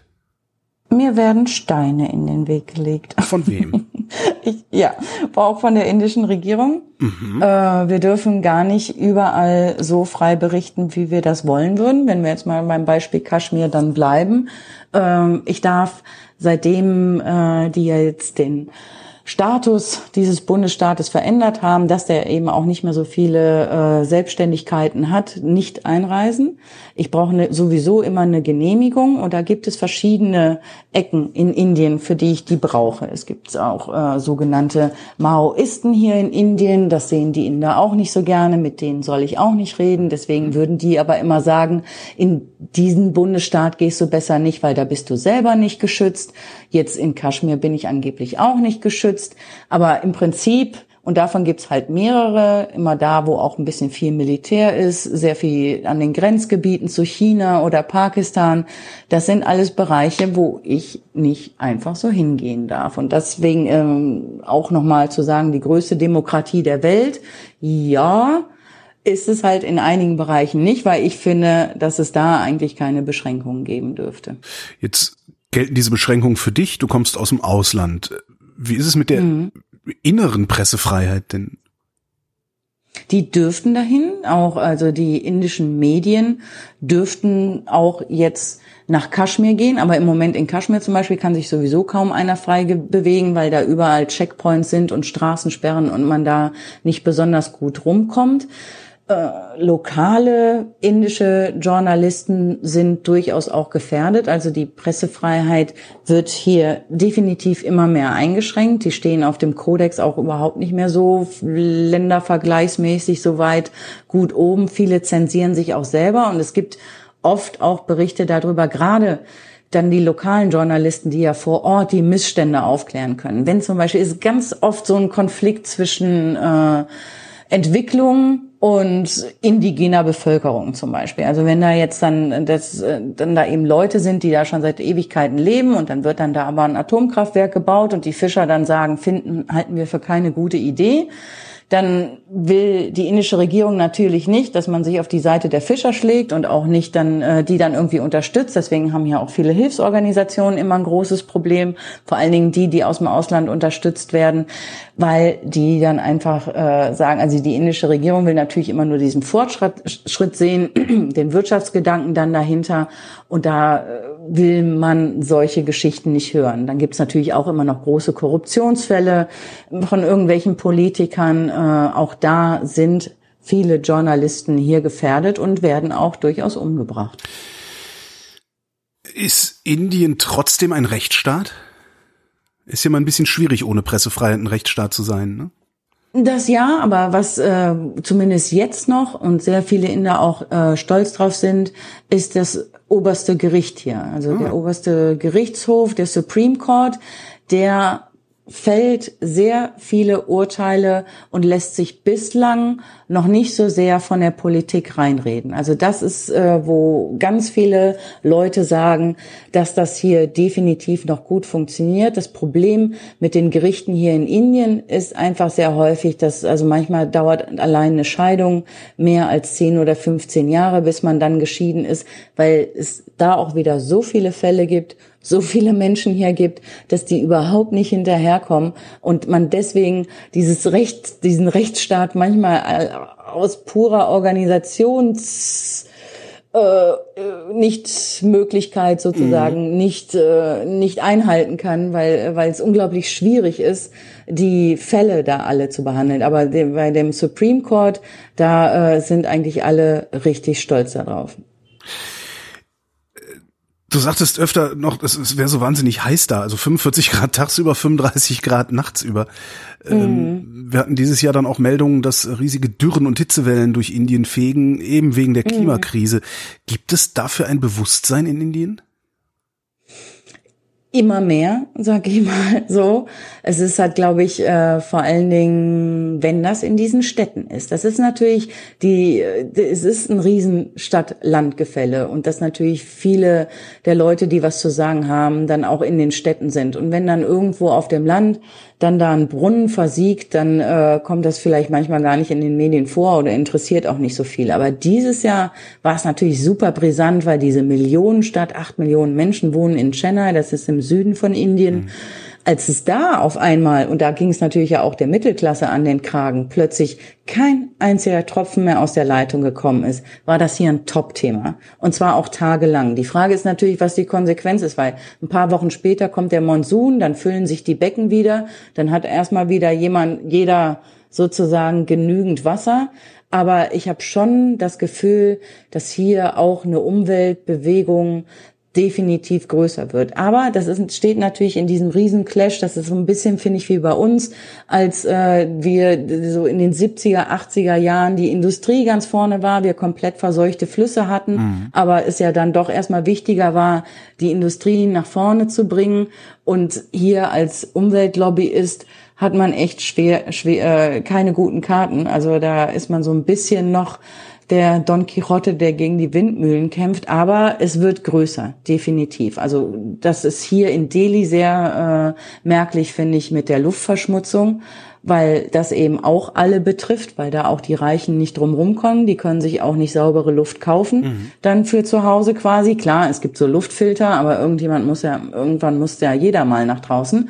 Und äh, dann in, in dem Moment, wo es Reiche und die Mittelklasse betrifft, da habe ich immer das Gefühl, da kommt dann irgendwann so ein Umdenken, da muss da ist dann, wo dann viele sagen, boah, wir müssen jetzt hier echt mal irgendwie was verändern. Aber trotzdem kommen immer noch so viele Autos und so viele Fahrzeuge hier, zum Beispiel in den Städten dann einfach und werden zugelassen. Also man hat so viele verschiedene Lobbyisten, glaube ich, die dann da irgendwie gegeneinander antreten, da gewinnt nicht immer unbedingt der Umweltlobbyist. Das heißt, staatlicherseits ist das noch gar nicht wirklich auf dem Schirm, dass wir CO2 reduzieren müssen.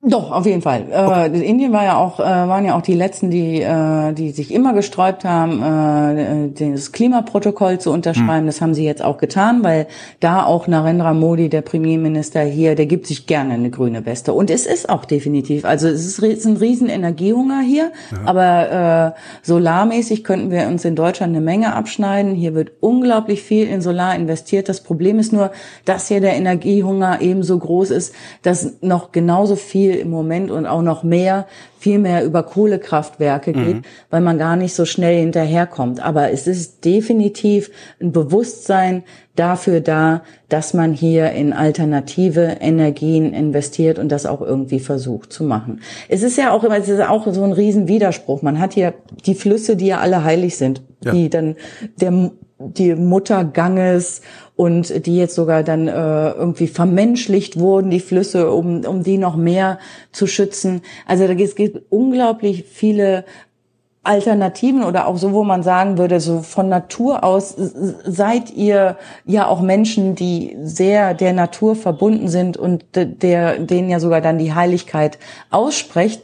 Aber äh, es funktioniert halt nicht immer dann auch andersrum. Also dann ist einfach so die Industriefabrik, die Lederfabrik, die dann direkt an dem Fluss ist, das wäre dann eben sehr viel teurer für die, dann das Wasser dann auch noch zu reinigen. Das läuft dann einfach so ungefiltert in den Fluss und deswegen sehen die Flüsse hier auch manchmal eben so aus, wie sie aussehen. Als du nach Indien gekommen bist, wo kamst du daher? In dem Moment quasi direkt aus Kölle. Was war der größte Kulturschock? Da muss ich jetzt nochmal nachdenken, weil ehrlich gesagt war ich, ich war schon, bevor ich hier richtig hingezogen bin, immer mal wieder ah, okay. zum Vertreten hier. Also ich war schon seit 2012, dass ich immer mal zweimal so im Jahr hier war.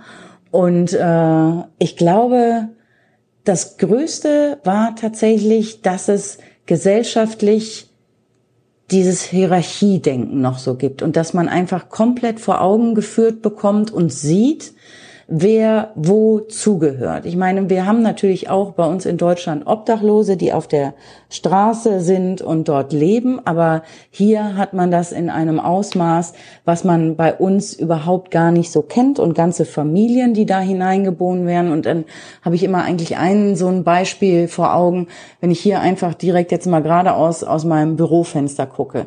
Da ist vor genau eigentlich fast zur gleichen Zeit, als ich hier hingekommen bin, ein Neubau gebaut worden. Und dann wohnt eine ganze Familie da in diesem Gebäude, die dann eben da bauen. Das heißt, die Kinder schleppen auch die Steine mit auf dem Kopf, die Mutter trägt dazu bei, der Vater, alle leben dann da, die wohnen sozusagen im Rohbau, die schlafen dann da. Äh, nachts auf, den, auf dem kalten Stein, die haben da kein richtiges Badezimmer und sind eben so wie so Wanderarbeiter, die dann alle zwei bis drei Jahre auf eine andere Baustelle gehen. Die Kinder sind nicht in die Schule gegangen, relativ verwahrlost und äh, hatten Glück, wenn sie irgendwie genug zu essen bekommen. Die Häuser, die sie dann gebaut haben, die sind natürlich, das sind unglaublich große, schicke Wohnungen. Wenn ich jetzt sehe, dann hängen da schon tolle Verzierungen dran gefahren. Dann kamen nämlich dann in den letzten Monaten plötzlich die dicken Autos da vorgefahren, die Familien, die dann eben in, in schicken Kostümen dann da ausgestiegen sind, um sich dann die Wohnung anzugucken. Wohnungen, die diese Familien, da die Tagelöhner gebaut haben und nie im Leben jemals in sowas wohnen würden. Und ich finde, hier wird einem, man kriegt das einfach so vor Augen geführt. Ist, bei uns gibt es natürlich auch sehr große Diskrepanzen, aber dass man das so stark sieht und in der Bevölkerung auch noch, finde ich, noch gar nicht so doll debattiert wird, sondern das sind halt dann die Armen und das ist ja klar und bei denen funktioniert das so und äh, bei uns funktioniert das anders und alle relativ egoistisch auch sind dann, finde ich, je nachdem, in welcher Klasse sie so sind, äh, weil hier einfach ein riesiger Kampf stattfindet, weil so viele Menschen da sind, man nicht so viel Rücksicht auf den Nächsten geben kann. Das äh, fand ich, das hat mich, glaube ich, so erstmal am meisten mit schockiert, weil das so, so, ganz anders war und man sich da irgendwie ja so ein bisschen dran gewöhnen muss. Gibt's denn irgendwelche Sozialstaats Dinge in Indien, Krankenversicherung? Ja, die gibt es auch. Ich habe mir auch gerade gerade schon gedacht, als ich jetzt meinte, die sind alle so egoistisch, da gibt es natürlich auch wieder genau den umgekehrten Fall. Da gibt es total viele äh, Hindu-Tempel, die äh, dann irgendwie Essen verteilen. Es gibt äh, total viele Fördermaßnahmen für die armen Familien die dann irgendwelche Kocher bekommen, die dann äh, auch Rationen bekommen und Geld bekommen und eine extra Krankenversicherung. Alles wird dann da schon irgendwie versucht für die zu machen. Dann auch, was Sie über die Kasten gesprochen haben, dass in den unteren Kasten, dass es sogenannte Quoten gibt, dass die auch auf jeden Fall in die Schule gehen können. Aber da gibt's dann auch wieder großen Ärger, weil die Mittelklasse-Leute dann sagen, ja, aber die nehmen dann unseren Kindern sozusagen die Plätze weg, weil die haben eben, die müssen so gut sein, dass sie besser sind als diese 30 Prozent Schlechten, die von dieser Quote kommen und so. Also es ist immer so ein bisschen hin und her. Aber es ist schon auch, dass hier so, so, so Nachbarschaftshilfe ist oder dass die oft, wenn jemand in der Familie gestorben ist, sozusagen, dass dann die ganze Familienmitglieder rausgehen und äh, den Armen irgendwelche Speisungen geben. Das hat auch was mit dem Glauben zu tun. Also mhm. es ist auch definitiv Wohlfahrt da, aber auch da wieder, glaube ich, dieser, vielleicht ist es auch einfach so dieser Clash. Ich glaube, das ist so, in Indien ist halt nie einfach mal irgendwie nur ein bisschen grau. Man hat das Gefühl, es ist äh, schwarz und weiß und das aber in tausend verschiedenen Farben und haut und clasht quasi immer komplett und prallt sehr schnell und kräftig aufeinander. Das klingt, als könne man froh, als könntest du auch froh sein, irgendwann wieder wegzudürfen. Einerseits ja, ich denke das manchmal ehrlich. Ich denke, ich brauche eine Pause, weil es so viel ist, weil es so eine Reizüberflutung ist. Selbst wenn man sich an viele Dinge schon gewöhnt hat, dann gehe ich in Urlaub nach Deutschland und denke, öde. Boah, Leute, ernsthaft? ist das euer Problem? Ist ja. das wirklich ein Problem? Also man wird natürlich dann auch fast so ein bisschen arrogant, wo ich so denke, ich kann ja auch nicht immer mit dem gehobenen Zeigefinger so, bei uns in Indien ist das aber so und so. Aber es ist irgendwie so, wo ich so denke, oh, wirklich, da ist jetzt jemand falsch auf dem Fahrradweg und dann kommt dann so ein Opa und hält dann da noch einen Stock rein, weil das irgendwie, das ist jetzt euer Problem, dass jemand in der Fußgängerzone fährt, dass es nicht genügend Fahrradwege gibt und so, wenn man hier dieses Mörderchaos dann sieht und dann ist Deutschland auch extrem alt. Das hm. ist hier natürlich dann irgendwie, hier wuseln die ganzen jungen Leute die ganze Zeit Tag und Nacht irgendwie rum und dann, äh, dann vermisst man das schon fast ein bisschen, dass man so denkt, ey, wo ist die Challenge? Es gibt keine Herausforderung. Wie lange darfst du noch? noch mal genauso lange. Ich habe gerade Halbzeit. Ich darf noch zweieinhalb Jahre. Was musst du unbedingt noch sehen? Also wo musst du unbedingt noch hin, bevor du wieder abhaust? Ich muss unbedingt noch mal mehr in den Nordosten von Indien, weil der Nordosten von Indien ist komplett anders als der ganze Rest von Indien. Die sehen auch ein bisschen anders aus. Die sehen eher so aus wie äh, Südostasiaten, also haben mehr so ein bisschen diese mandelförmigen Augen. Mhm. Was ich so attraktiv da finde, ist, es herrscht dort ein Matriarchat.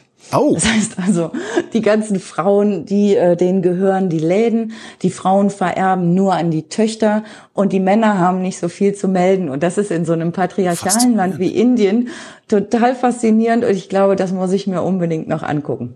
Kann man da Urlaub machen? Ja, oh, das ist fantastisch, weil ich meine, es regnet da sehr viel, aber da gibt es so Living Roots Bridges, also wo so richtig die Wurzeln von Bäumen über Flüssen zusammengewachsen sind, wildeste Natur, unglaublich schöne Wasserfälle, fantastische Berge, das muss so, so schön sein. Also man muss aus verschiedenen Dingen unbedingt dahin, glaube ich. Kann man überhaupt in Indien Urlaub machen? Also will man das? Abgesehen jetzt von, ich fahre nach Goa, hau mir zehn Trips rein und feier 14 Tage. Also das meine ich jetzt nicht mit Indien. Das ist auch schwieriger geworden. Die dürfen nicht mehr so lange machen. Ach echt? Aber äh, doch, definitiv. Was das ist passiert? Gibt, also es geht auch. Ja. ja ist ein bisschen ausgeartet in, äh, in, in sämtlichen Belangen quasi, dass sie äh, auch dem so ein bisschen Einhalt gebieten mhm. wollten. Aber ähm, Kerala zum Beispiel ist es auch im, im Süden von Indien, da kann man unheimlich, es gibt so schöne Backwaters, wo man so in so schönen kleinen Flüssen auf Hausbooten entlang fahren kann. Es gibt natürlich, ich meine, da, da weiß ich auch nicht genau, ob das alle wollen, das Taj Mahal, was man sich wunderschön angucken mhm. kann. Dann finde ich Mumbai ist eine großartige Stadt. Äh, dann äh, es, ist, also es gibt wirklich, es gibt Strände, es gibt Berge, wir sind ja am Fuße vom Himalaya. Man kann äh, zum Beispiel dahin gehen, wo der Dalai Lama lebt. Das sieht dann fast eher so ja, sehr buddhistisch da aus. Es ist auch unglaublich schöne Ecke, um Trekking machen zu gehen. Ich bin in der Mitte von Indien äh, Paragliden gewesen. Das ist auch super schön, großartige Landschaften. Definitiv. Also es ist nur nie ein kompletter Erholungsurlaub. Es ah. ist ein Herausforderungsurlaub. Also wenn man jetzt sagt, ich brauche mal echt 14 Tage Beine hochlegen, da würde ich nicht Indien nehmen. Da fahren wir lieber nach Usedom. Genau. Silke Dittrich, vielen Dank. Gerne.